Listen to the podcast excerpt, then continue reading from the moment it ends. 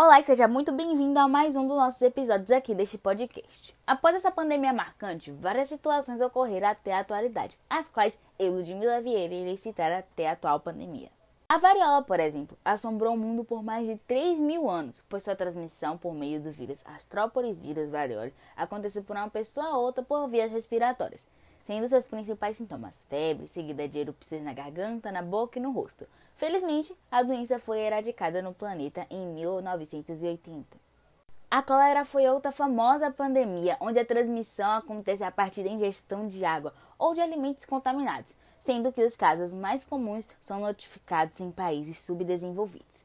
Entre seus principais sintomas estão a diarreia intensa, cólicas e enjoo. Atualmente existe uma vacina para a doença, entretanto ela não é 100% eficaz. Já o tratamento é realizado por meio de antibióticos.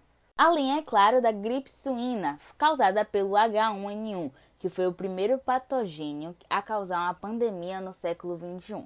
Deste modo, após seu surgimento em porcos em 2009, ele se disseminou um ritmo acelerado por outros países, matando cerca de 16 mil pessoas. E a sua transmissão acontece a partir de gotículas respiratórias no ar ou em superfícies contaminadas. Já seus sintomas são semelhantes à gripe comum, febre, tosse, dor de garganta, calafrios e dores por todo o corpo. E por fim, temos a atual pandemia da Covid-19, que consiste em uma doença respiratória causada pelo novo coronavírus, que já matou mais de 2,7 milhões de pessoas e infectou mais de 120 milhões em todo o mundo. Ela possui esse nome pelo CO, que significa corona, vi, que vem de vírus, e dó, que representa o próprio nome doenças. Além, é claro, do número 19, que indica o ano de sua aparição, 2019. E é importante ressaltar que este nome foi escolhido por ser mais fácil de pronunciar e não ter referência a um país ou uma população em particular. Seus sinais e sintomas clínicos são principalmente respiratórios, como febre, tosse seca ou com catarro e dificuldade para respirar. Esses sintomas são normalmente leves e, infelizmente, pode progredir. Muitas pessoas infectadas não desenvolvem os sintomas, nem se sentem mal. Cerca de 80% dos casos se recuperam sem tratamento especial. No entanto, entre 1 a 6 casos têm grave falta de ar. Idosos, pessoas com diabetes, pressão alta e outros problemas cardiovasculares são mais suscetíveis a desenvolver sintomas sérios. Os médicos também têm notado que muitos pacientes sofrem com a formação de coágulos sanguíneos, AVCs e problemas cardíacos.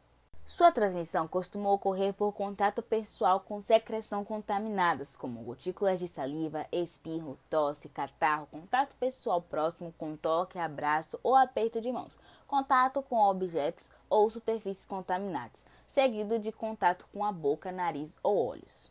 Assim, pessoas a menos de um metro e meio de um indivíduo infectado correm maior risco de inalar essas gotículas. Por isso, a importância do distanciamento social em que vivencia-se hoje no mundo que estamos vivendo. E por mais que tenha se tornado algo maçante, é necessário para que todos nós venhamos a ficar seguros e um dia algo voltar ao novo normal.